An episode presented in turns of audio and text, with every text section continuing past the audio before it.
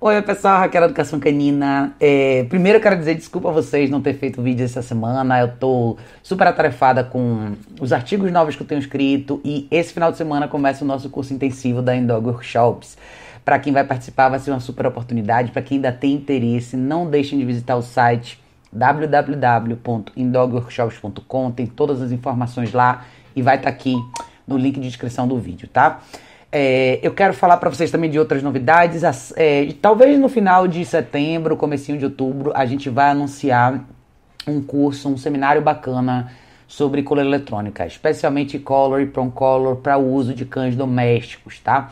Eu acho que esse é um, é um, é um espaço que ainda está vazio aí. Eu sei que muita gente tem bastante interesse em aprender um pouco mais sobre essas ferramentas, como pôr essas ferramentas em prática no trabalho de adestramento e comportamento canino. Então vai ser um seminário bem legal. A gente está estudando ainda as datas e as possibilidades, mas muito provavelmente vai ser final de outubro ou começo de novembro. A gente está vendo só essa disponibilidade aí, tá bom, pessoal? Então essas são as novidades da semana. Não deixem de acompanhar os sites, tá? Tanto o meu site educaçãocanina.org quanto o site da indogworkshops.com. É, eu tenho postado muitos artigos legais, eu acho que eu até acabei me dedicando mais aos textos do que aos vídeos esses últimos dias, porque Primeiro que eu acho que é um exercício bacana para todos vocês, especialmente vocês que trabalham com cães, eu acho que é uma oportunidade legal de ler e organizar seu pensamento e, e, e, e montar uma linha de argumentação que seja mais clara. Então, eu acho que é um exercício sensacional para todos vocês. Escrever, ler, escrever são coisas básicas, mas coisas essenciais que ajudam a gente a formatar um pouco melhor as ideias, né? Mas no vídeo de hoje eu quero falar um pouco sobre justamente sobre coleira eletrônica, né? Eu tenho visto algumas pessoas confusas em relação à coleira eletrônica e eu atendi algumas pessoas recentemente que já passaram por alguns profissionais que fizeram uma pincelada talvez com a coleira eletrônica, mas não necessariamente deixaram claro como essa ferramenta tem que funcionar. Para vocês que acompanham meus vídeos, vocês sabem que eu, eu dou bastante referências para vocês, não só de outros profissionais que trabalham, mas inclusive de cursos online que vocês podem comprar por streaming e cursos que têm DVD. Eu acho muito importante vocês entenderem algumas coisas que são básicas em relação ao uso e treinamento da coleira eletrônica. Número um, tá? Quando você comprar ou adquirir uma coleira eletrônica, a primeira coisa que você precisa fazer é entender como o equipamento funciona, de A a Z. Eu tenho alguns tutoriais aqui no meu canal do YouTube mostrando as funcionalidades de cada equipamento, mas antes de colocarem o equipamento nos cães de vocês, testem o equipamento na mão de vocês, vejam como ele funciona, vejam como, o que é que vocês sentem nos menores níveis, nos maiores níveis. É muito importante vocês entenderem a dinâmica e a mecânica do uso do equipamento, tá? Esse é ponto número um. Peguem o manual, leiam. Se vocês tiverem dificuldade com inglês, entrem no Google para traduzir, não é tão difícil assim, tá? Vejam de verdade como o equipamento funciona e se familiarizem. Que mão você se sente melhor, aonde, aonde, aonde o controle vai ficar na sua mão, como é que você simule situações na sua cabeça sem a coleira estar no seu cachorro e pratique intervir quando necessário. Segundo, lembre que a coleira eletrônica ela é um equipamento que tem que estar na vida do cachorro da mesma forma que os outros equipamentos estão. Isso não quer dizer que o seu cachorro vai usar a coleira eletrônica o dia inteiro, mas isso quer dizer que quem usa a coleira eletrônica tem que usar de forma consistente para que a mensagem fique clara. Como qualquer outro método de treinamento e adestramento e qualquer outra linha de trabalho que você vai fazer na, na esfera de comportamento canino, a gente não pode esquecer que os cães aprendem por repetição. Eles aprendem de, de acordo com quão consistente a gente é nas práticas diárias. Então não adianta usar a coleira eletrônica numa situação específica e depois nunca mais usar, tá? Quem tem dúvida de como usar, chame um profissional que está acostumado a trabalhar com essa ferramenta constantemente, para vocês entenderem de verdade como, que papel essa ferramenta vai fazer pra, com vocês no processo de treinamento e adaptação dos cães, tá? Outra coisa importante, para vocês que têm casos difíceis, de cães mais complicados, casos de reatividade extrema, agressividade, possessividade, coisas assim, eu sempre recomendo uma coisa, tá? Comecem o trabalho com a coleira eletrônica no básico, no menor nível possível e coisas que o cachorro provavelmente já sabe fazer. Ou introduza coisas simples. Eu gosto de introduzir a coleira eletrônica, não no pior do cenário do cachorro, mas em situações de aprendizado. Como, por exemplo, duas situações que eu acho que são legais para vocês começarem.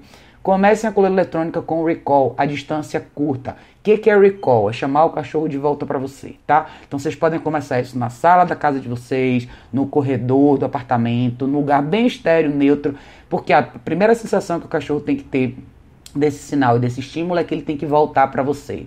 Eu gosto, vocês sabem disso, eu gosto das coleiras da Ecolor Technology justamente porque ela tem níveis de 0 a 100 e muitas das vezes vocês vão começar trabalhando com os cães em níveis de 0 até 10. A maioria dos cães é assim, tá? Em, em ambientes estéreis. Então vocês vão iniciar o treinamento com recall, vocês vão trabalhar com place, com coisas simples e reforçar coisas que os cães já sabem fazer. Por favor, não comecem direto na pior parte, no pior lado do cachorro. Eu sei que às vezes, em circunstâncias específicas, esse tipo de situação se apresenta e quais são elas, né?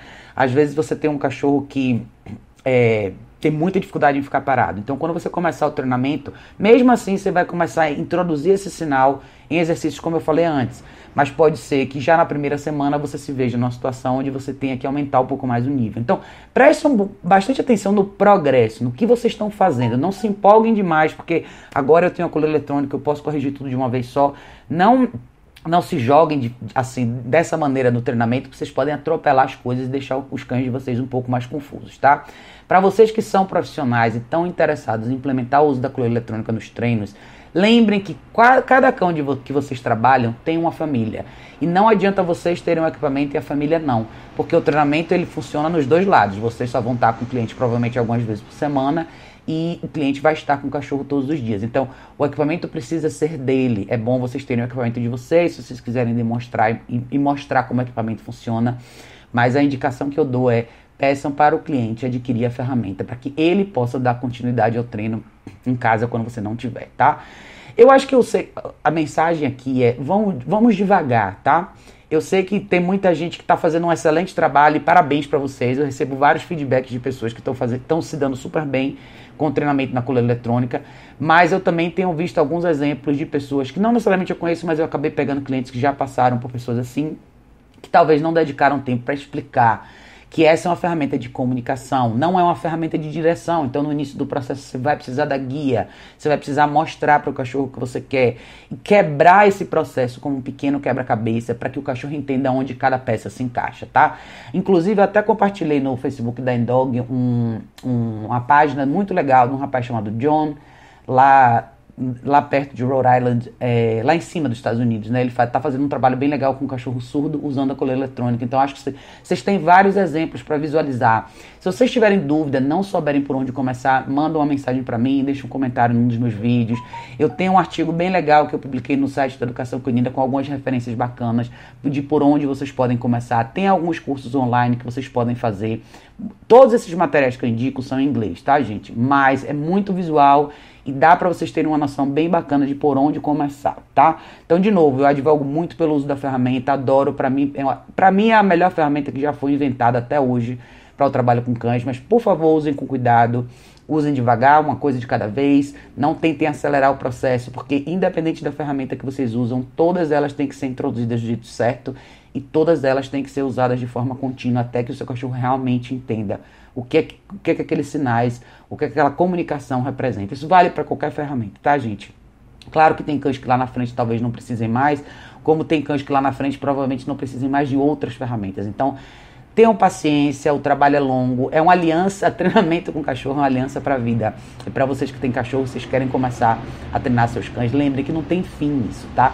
Então, o seu cachorro pode evoluir, pode se tornar melhor com certeza, mas tudo tem que ser mostrado do jeito certo. Cada cachorro é um indivíduo, cada cachorro responde de uma maneira diferente e em várias situações você vai ter que voltar e ser criativo ou voltar e se questionar se, esse, se, se dessa forma está funcionando, se eu preciso ir mais rápido, se eu preciso ir mais devagar. Enfim, eu queria só dar esse esclarecimento para vocês e deixar aqui para vocês a ideia de que a gente vai, vai fazer esse seminário legal também. Depois do seminário sobre coleira eletrônica, que eu vou tocar coleira eletrônica bastante e o uso da Color também, que são as duas ferramentas que eu gosto bastante. Então, esse seminário vai servir para a gente casar o uso dessas ferramentas nos cães domésticos. Quem tiver interesse em participar desse seminário, entra no site da indogworkshops.com e já pode fazer a sua pré-inscrição. Mesmo a ficha de inscrição para intensivo, é uma ficha de pré-inscrição só para a gente ter o cadastro de vocês, para que vocês possam ser notificados assim que a gente liberar as datas, tá? E logo na sequência, a gente vai fazer a segunda edição do intensivo, que vão ser dias contínuos para a galera que está fora de São Paulo,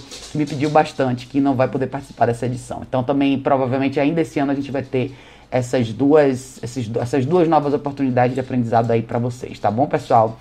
Mas é isso. Beijo a todos. A gente se vê em breve, no próximo vídeo.